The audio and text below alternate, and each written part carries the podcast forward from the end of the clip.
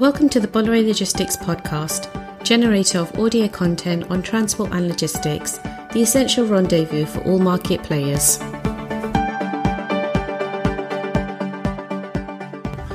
Welcome to this podcast organised by Bolloré Logistics UK. Um, my name's David Smith. I'm, respon- I'm responsible for our activities in the UK and Northern Europe. And I'm joined this morning by two leading experts from within our team. Uh, one is Richard Myers, who has overall responsibility for our commercial activity. The other is Frank Smith, who's responsible for our operational performance. Each of these gentlemen uh, well placed to comment on Brexit, having such long experience in the industry and remembering a time when customs declarations were part of daily life. So I guess, gentlemen, just to uh, just to start, we were all so obsessed by Brexit, and then along came COVID, and for many people, Brexit has rather has rather slipped into the background. Richard, what's the current timeline? Well, the current timeline still exists that that we left the EU at the end of last year. And at the end of June of this year, um, we declined to take up the opportunity to extend our transitional period, which means that when we get to the end of this year, that uh, Britain will finish the transition and we will move into the next realm, whatever that may look like. So the clock then is uh, is decidedly ticking. Frank, what's your view on the progress of EU UK negotiations? Well, the negotiations are ongoing at the moment, and they look to be a little bit fraught at the moment. Uh, but we're hoping for a deal, but we're planning for the worst case scenario, which would be a hard Brexit. Well, that would seem to be a sensible approach, wouldn't it? Richard, how, how do you see this impacting customers? Quite simply, whatever happens, whether we have a deal or a no deal situation when we, when we finish the transitional period, the major customer impact will be the introduction of some form of declaration at the border whether it be one which defers any duty or taxes or doesn't have any duty or taxes involved whatsoever. But the reality is there will be increased border controls and increased declarations to be made.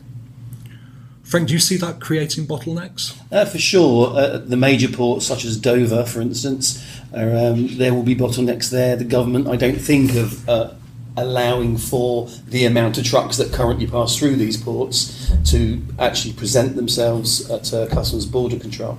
So there will be uh, bottlenecks. That means delays for customers. Um, also part of the new border control is the 24 hour notice period that you have to submit your customs entries before you even arrive at the port.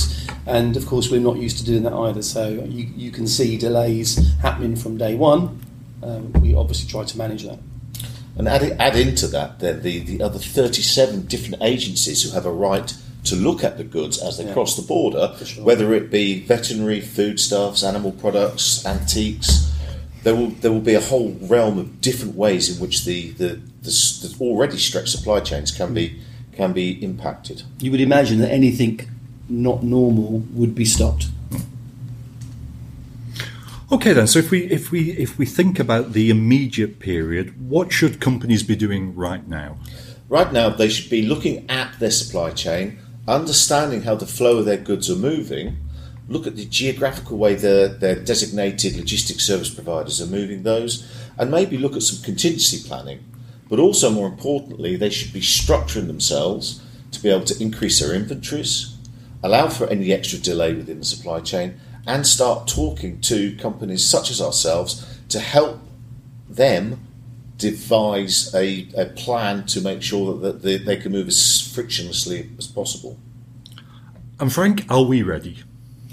Within the UK, we're ready. In the, in the wider European picture, we are ready within Bolloré. In the UK, we've strategically placed teams of people ready to take on our customs um, um formalities as well as another team of people to take on the more complicated customs formalities in our Liverpool office. So during the next month or two, these people will be put in place and we'll be ready to go as of January the 1st, whichever that may be, may bring us.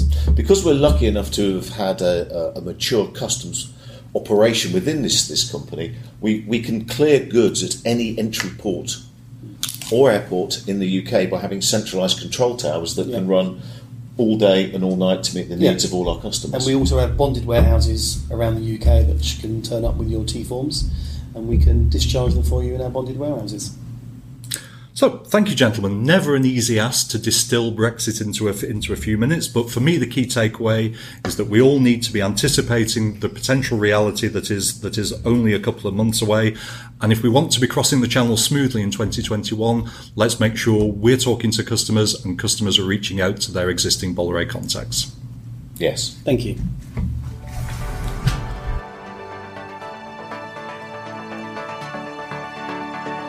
Stay tuned and follow all our news on BolloréLogistics.com.